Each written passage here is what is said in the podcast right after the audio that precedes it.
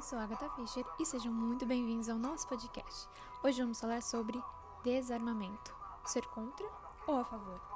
É o que vamos tratar hoje em nosso Discutindo Tabus, com nossas convidadas, Bianca Machado, Natália Baus e, para iniciar, Maria Miranda. Oi, meu nome é Maria Eduarda e hoje eu vou falar um pouquinho sobre o porte de arma, uma opinião minha e também de reportagens que eu peguei. O combate aos motivos que levam o cidadão comum a comprar uma arma é tão mais importante que a legislação que criminaliza o porte regular de armas. Segundo debatores, as pessoas acabam comprando armas baseadas apenas em suas próprias ilusões.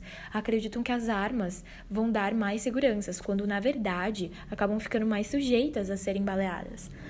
Campanhas educativas e a colaboração da mídia ajudariam muito mais a informar os perigos de portar uma arma. Levantou-se também em questão a necessidade de trabalhos sociais para reduzir a margem de excluídos, foco de gerador de violência e a exigência de um policiamento mais eficaz. Agora eu vou falar um pouquinho sobre como é o porte de arma em outros países. A Argentina, a permissão é para maiores de 18, então você fez 18 anos, você pode ter o seu porte de arma. A Austrália, ela entrevista os seus vizinhos então você tem que ter um bom comportamento e os seus vizinhos têm que saber disso. Porque senão, meu filho, você não vai conseguir seu porte de arma. E curso também são exigidos. A Alemanha, ela faz uma inspeção surpresa na sua casa. Então, se você quer ter um porte de arma, pode ser que você passe por uma inspeção surpresa do nada, sem você saber.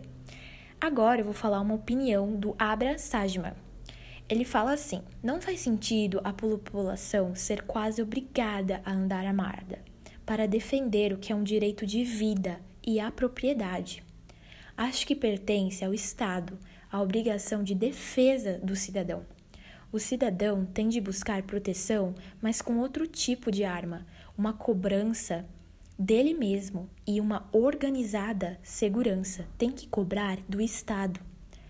E efetivamente sentimos que existem todas essas dificuldades sociais que estamos vivendo: pobreza, miséria, desagregação familiar, falta de educação, de valores e de cidadania.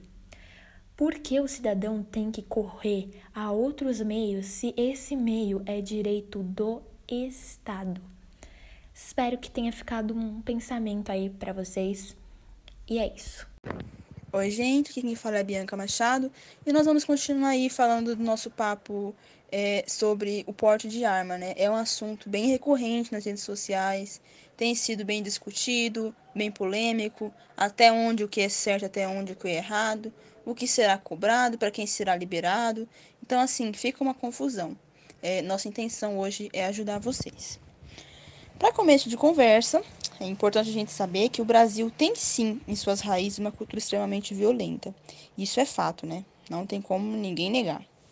É, eu acho que, sinceramente, você apoiar o porte de arma com uma sociedade que carrega esse, isso dentro de si é você literalmente dar um tiro no escuro. Porque você gera naquela, naquele meio uma possibilidade mais alta de haver tragédias piores do que já, do que já acontecem. Se você é brasileiro e você não escuta, já não caiu quase assim no senso comum você escutar notícias ruins, notícias de violência é, na sua televisão ou você lê no seu celular, é, tem duas possibilidades. Ou você é muito desinformado ou você está sendo brasileiro errado. Porque não tem outra, outra saída, né? A gente escuta toda hora. O suicídio é a segunda maior causa de morte entre jovens de 15 e a 29 anos. Uma mulher morre a cada sete horas. Se a gente fizer as contas rapidinho aí, dá pelo menos três mulheres por dia, né? Isso é infeliz feminicídio. E aí você me fala, ah, Bianca, não vai ser assim fácil. É, não, não vai ser igual ir ali na padaria e comprar um pão. Tem ali né, os requisitos para quem pode comprar arma, quem não pode.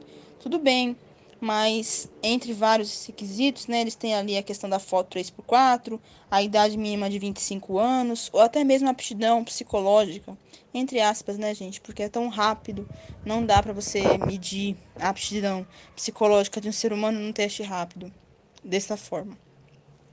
Uh, e não será nenhum desses fatos que vai impedir ali um pai que tem, cumpre ali, né, está dentro do padrão que é pedido, de ter um filho adolescente e ele lá pegar a arma do pai e querer resolver seus problemas, sei lá, na escola ou em qualquer outro meio, né? Adolescentes tão impulsivo, é, tão inconsequente, querer resolver seus problemas à base disso e criar ali uma tragédia irreversível. Então, é um caso muito importante. A gente precisa estudar, a gente precisa saber de uh, instruções, de índices.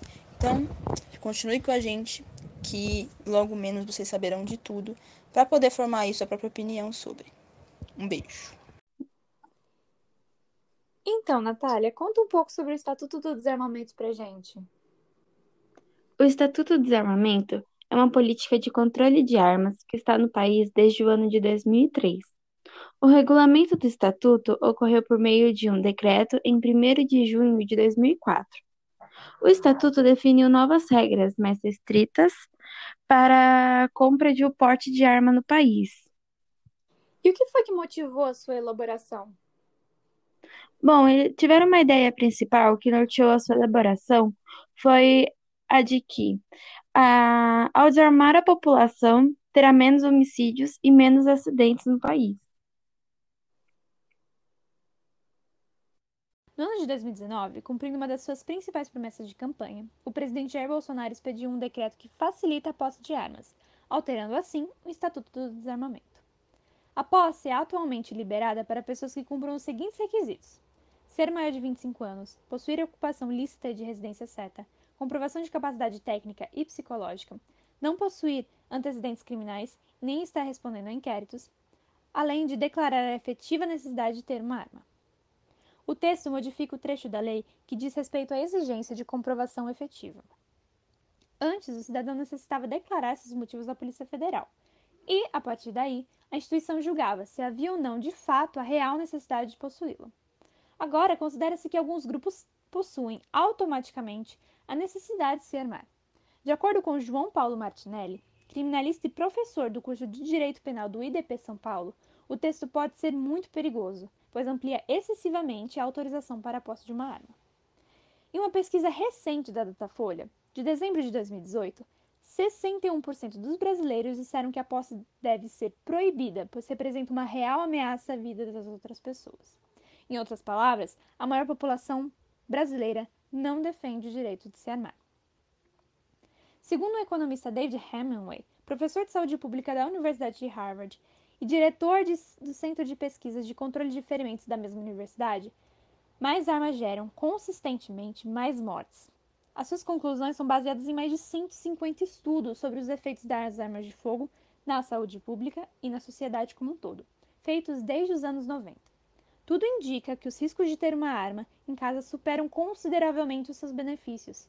Entre eles é possível citar mais casos de intimidação de mulheres, acidentes fatais com crianças e pessoas com a saúde mental debilitada, maior índice de suicídios, entre outros. Para... Olá, gente, seguindo aí o nosso podcast, aqui é a Bianca Machado e agora a gente vai entrevistar o bombeiro. É, Sargento Machado, o senhor que tem propriedade para falar do assunto, já aconteceu alguma vez pegar uma ocorrência com arma que disparou é, acidentalmente ou algo do tipo? Oi, tudo bem? Sim, já aconteceu várias vezes. É, muitas vezes a pessoa guarda uma arma em local impróprio, né? Não tem os devidos cuidados com a arma, deixa a arma municiada, coisa que não pode ser feita, né? Às vezes tem criança em casa, né? Pessoas que não pessoas que não respondem pelas faculdades mentais, né? E diante de, de, pessoas assim, a gente tem que ter um certo cuidado aí, guardar direitinho, caixa com cadeado, né? Ou desmuniciada, né? é sempre importante. É verdade. E o senhor lembra de algum caso em específico? Sim. Outro dia o rapaz estava limpando uma arma no quartel e a arma disparou, atingiu o braço, né, do colega. Ainda bem que não foi coisa grave, né, mas houve um acidente. Sim, ainda bem. Então a gente tem que ficar prestar muita atenção nessa situação, né, gente? Continue aí no nosso podcast para continuar entendendo sobre esses problemas do, da liberação do porte de arma. Bom, agora a gente vai ouvir a opinião da estudante de Direito, Ingrid Fischer. Ingrid, no referendo de 2005, 63% dos brasileiros votaram a favor do comércio de armas. Já na última pesquisa do Ibope, 61% era contra. Então a gente pode perceber não só uma mudança de mentalidade social, mas uma polarização. No meio jurídico, existe uma dicotomia também? Bom, é, boa tarde, Agatha. Sim, as tendências são heterogêneas, né? Afinal, quase tudo no direito é heterogêneo, principalmente acerca das liberdades, sejam elas de escolha ou relacionadas à propriedade privada. A propriedade, ela não pode estar acima do direito à vida, porque afinal é o principal, o direito à vida é o principal direito, né, que é garantido pela Constituição Federal ali no seu título primeiro. Então, a gente tem debates adjacentes, por nomes de Chico Rodrigues e Jair Bolsonaro, a ideia de que o excludente de licitude seja aplicado nos casos em que alguém haja para defender sua propriedade, ou seja, quem matar em defesa da propriedade privada ou da própria vida responderá pelo crime, mas não sofrerá nenhuma punição. O que você pode dizer sobre o viés jurídico? Bom, é, falar da excludente de licitude como uma maneira de defesa da propriedade privada é uma ideia extremamente inconsequente, porque estaremos colocando a propriedade privada acima do direito à vida, o que a gente já sabe, né, que, que, que não faz sentido. Vale lembrar também que a ideia do bandido bom é bandido morto e que podemos fazer a justiça com as próprias mãos, entre aspas, né?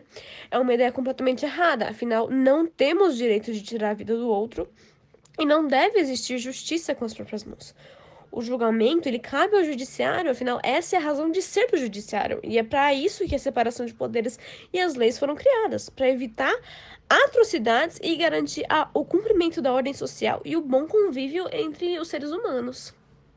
Esse foi o nosso podcast. Até a próxima e obrigada pela audiência.